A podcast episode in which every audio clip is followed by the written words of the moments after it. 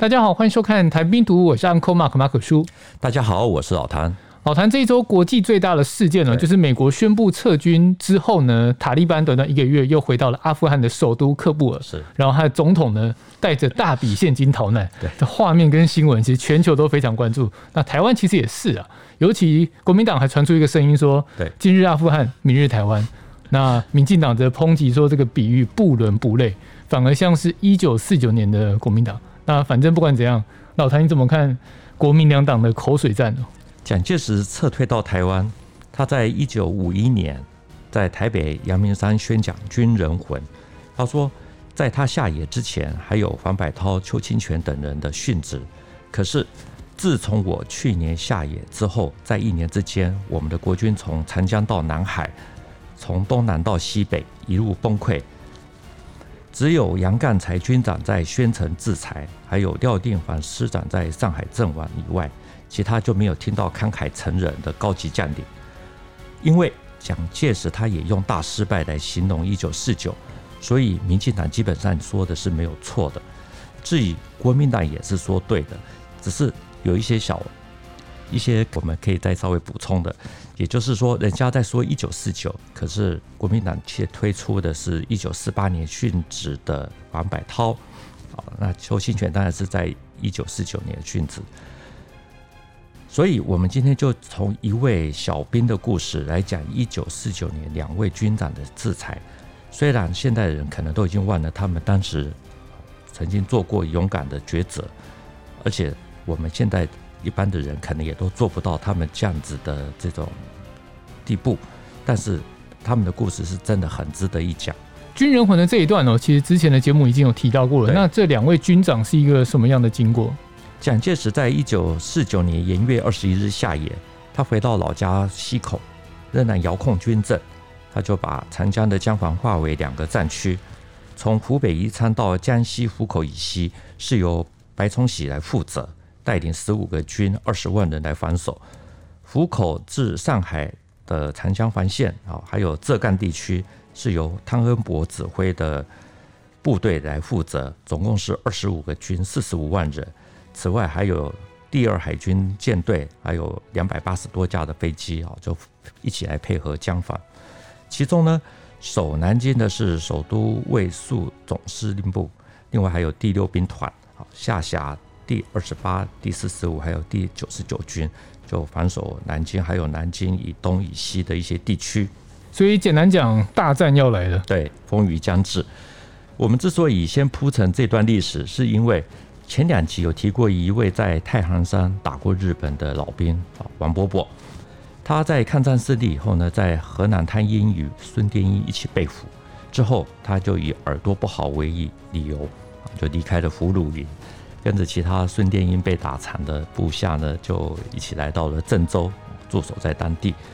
一九四八年十月二十四日，具有重要战略地位的河南郑州呢，就被刘邓大军给拿下，使得中原还有华北的解放区就全部连成一片啊，使得解放军之后为他们。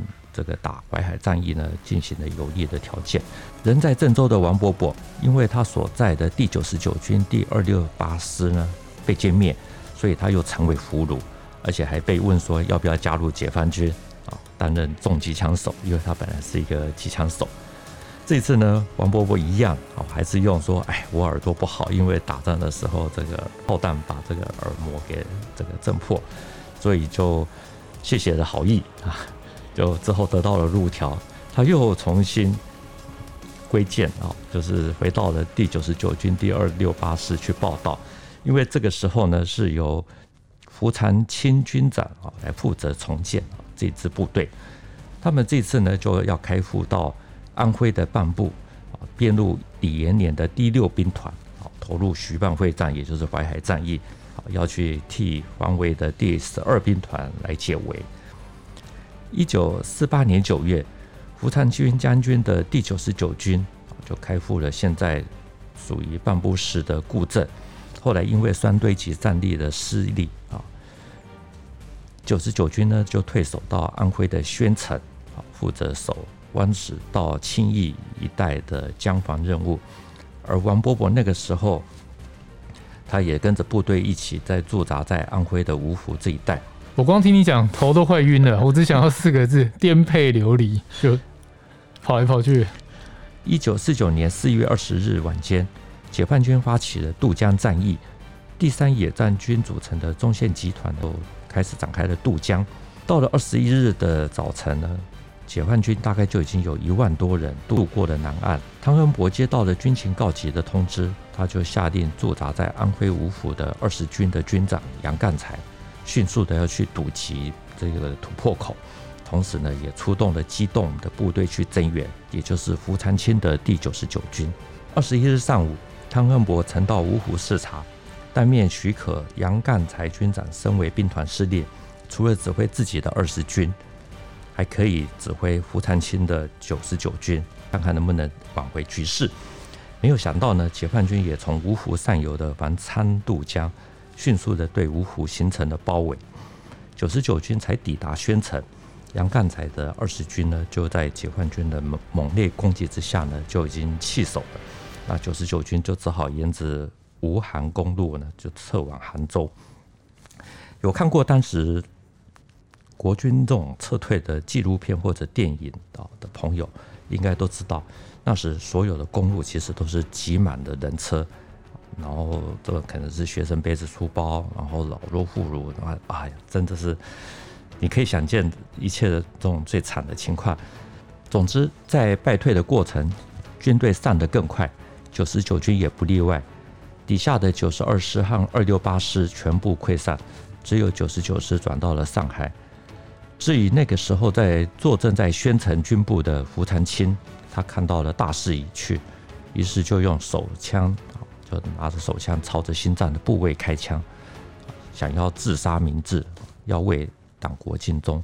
不过子弹射偏，他被送到了上海的陆军医院急救，幸运的被救回来。我是没有想到打到胸膛还可以再救得回来，命真的很大。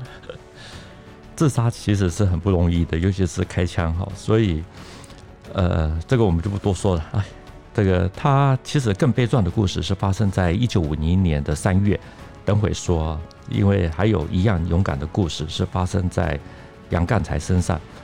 杨干才呢，他才刚刚被汤恩伯升为胡长清的上级长官，他事实上呢，他是在一九四九年二月奉命去担任芜湖啊这一带的防守任务。四月二十日晚间呢，解放军就从芜湖上游的防昌渡江，对芜湖形成包围。那我们刚刚提过，根据国军这边的说法，刘伯承的部队在渡江前后，第七军都没有遇到强劲的对手。结果没想到在渡江以后遇到了杨干才的部队奋勇抵抗，双方伤亡过半。于是他就派人招降，说是如果投降的话，依然可以保持番号。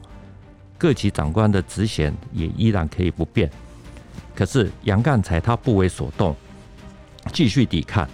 最后他奉命南撤，抵达芜湖附近的湾子的时候，这个地方就靠近宣城，他的身边只剩下少数几人。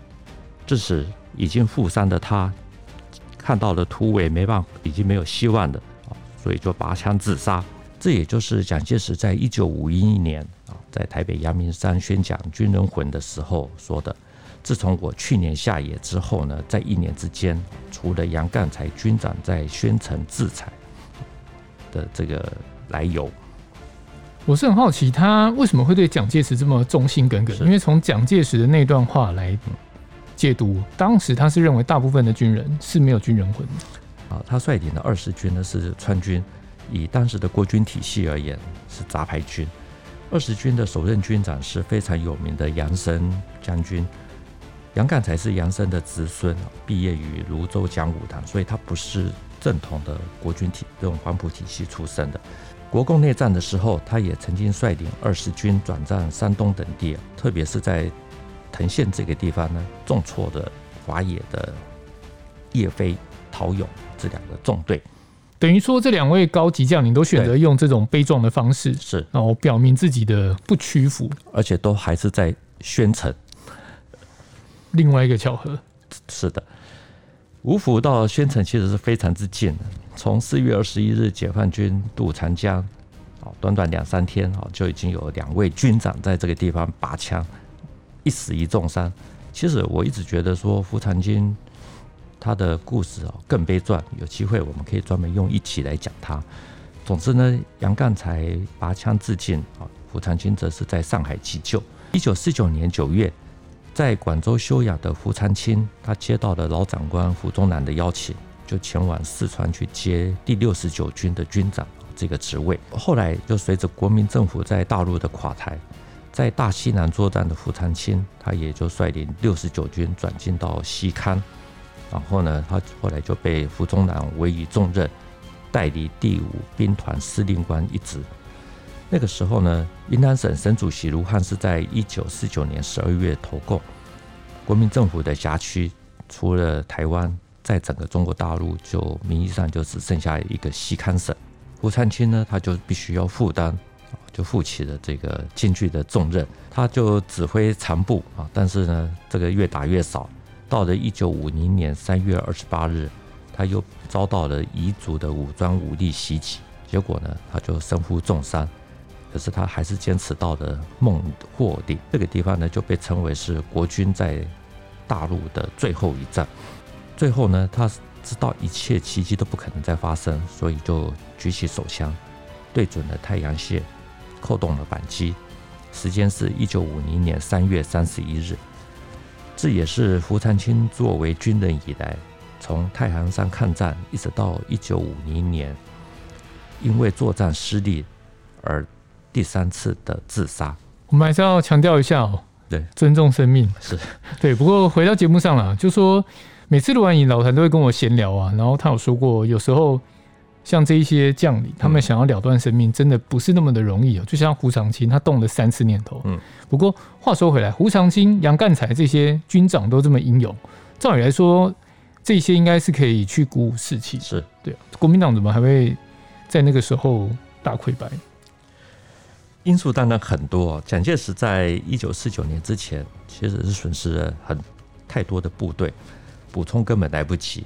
然后解放军是采用急俘急补、急补急战的政策。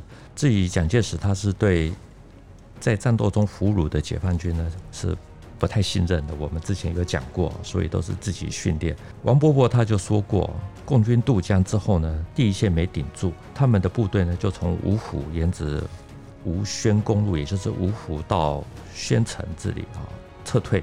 他们到达湾子镇的时候呢。也就是防杨干才自尽的地方，湾子的南山那个时候已经出现的解放军啊，一个连，他们于是就向前攻击。他说他们连上几乎全部都是福州补进来的新兵，才来两天到三天，连枪都不会用，他们就带领这些新兵就从五百公尺的距离向上攻击，啊，攻到最后一百剩一百公尺的时候，面对解放军的火力啊，这些福州新兵。全部都趴在地面上，头都埋得低低的，任凭指挥官怎么样子喊前进口号或者吹哨子，头就是趴的，都完全不敢抬起来。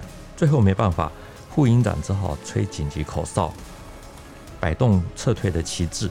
只见这批新兵呢，突然之间就像脱缰野马，完全一下子跑得一个人都看不到。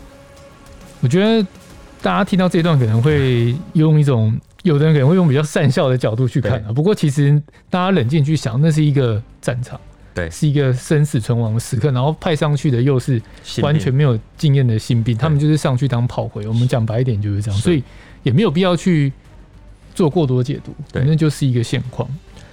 我觉得战争就是这样血腥啊，没有上过战场最好不要，真的不要随便取笑，因为在当下没有受过训练，这个是完完全全非常自然的反应。总之呢，看到这些新兵都不能打，叫不动。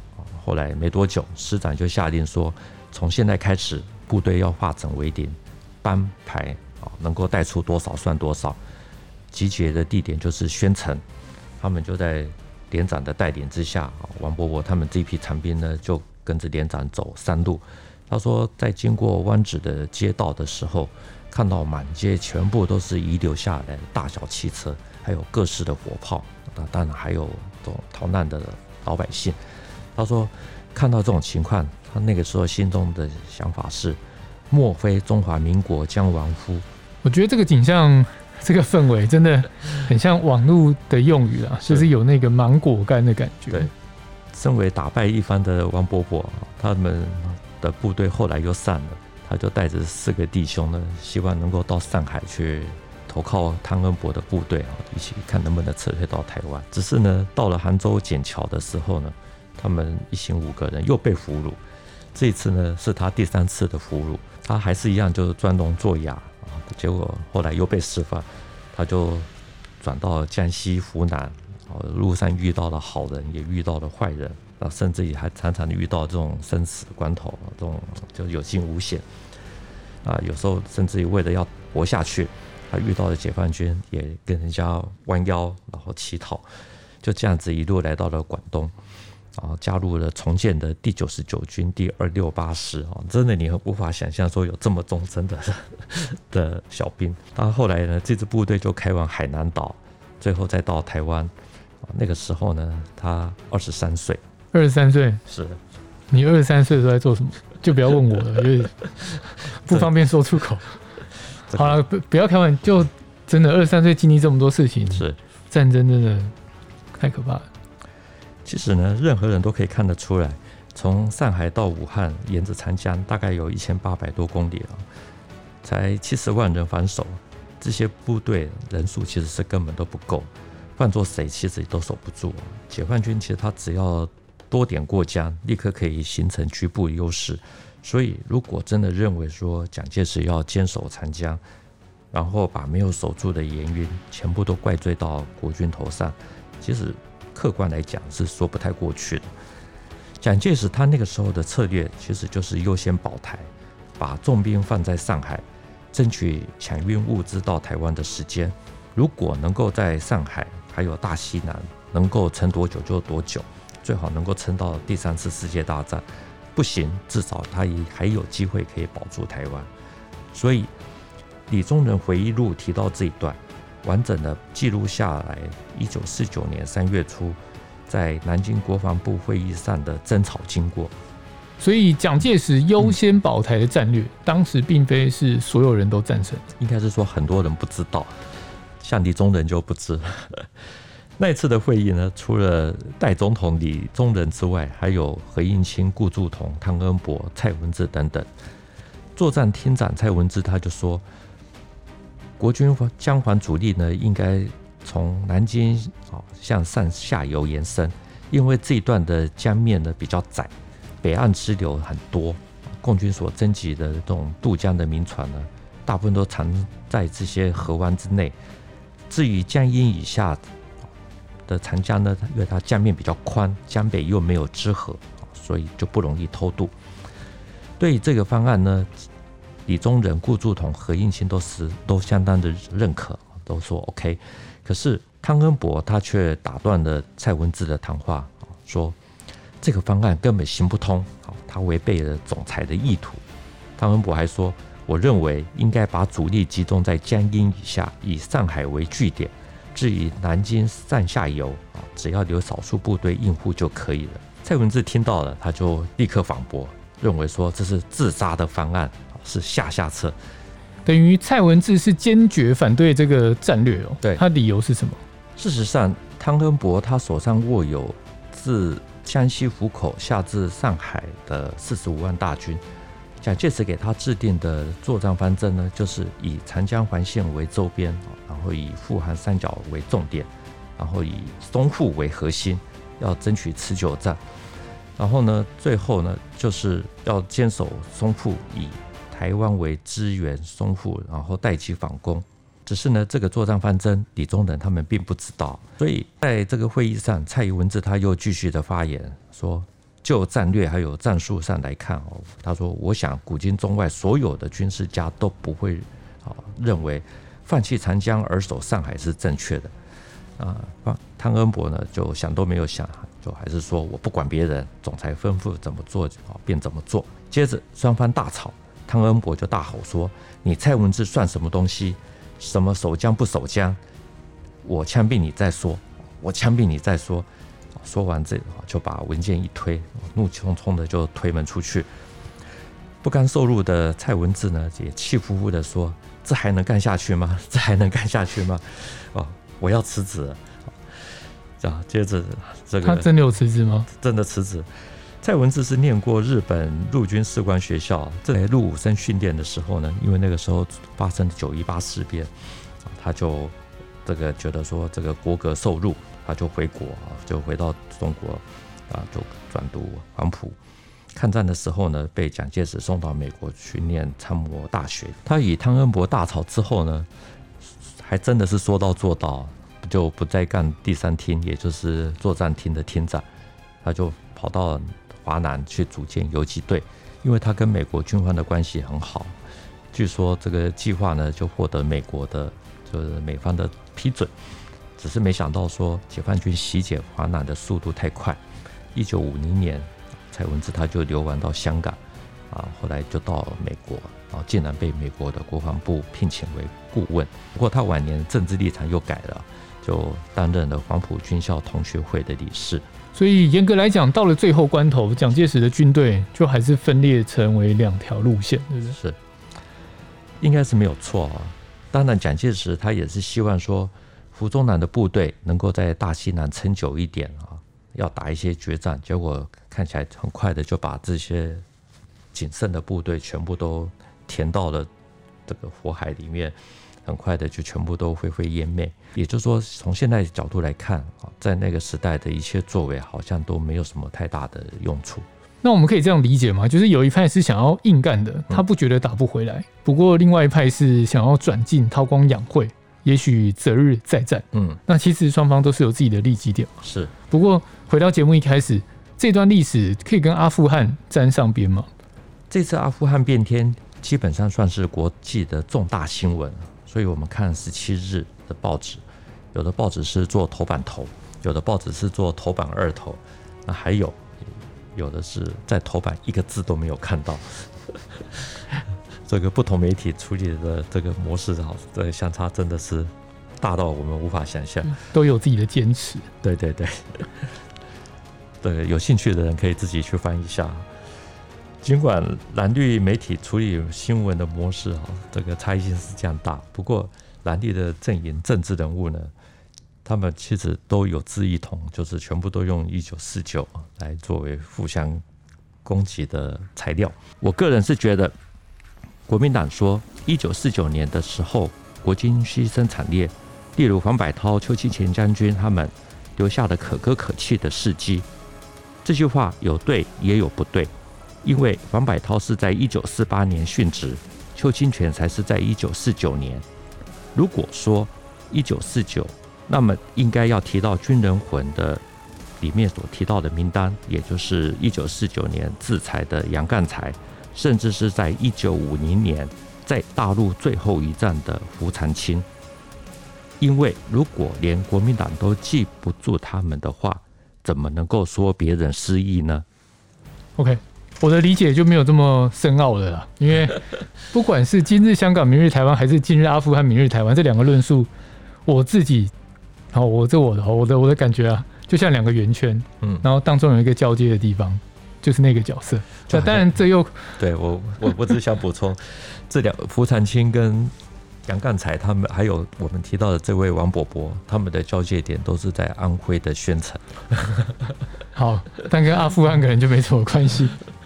反正最终还是台湾的对外战略的布局嘛。那当然，这也就是国民党跟民进党路线选择的问题。OK，就点到这边，因为我们不能谈太多政治啊，因为网友都有自己的看法，这样你懂吗？对，不管怎么说，我们都会被 K 这样。好，所以这一集就先这样了。谈病毒，新闻与历史的汇流处，军事是故事的主战场，只取一瓢饮，结合军事、历史跟人文的节目，喜欢的话赶快订阅我们的频道。如果有建议呢，也欢迎在底下留言。再次谢谢老谭，谢谢大家，我们下次见，拜拜，拜拜。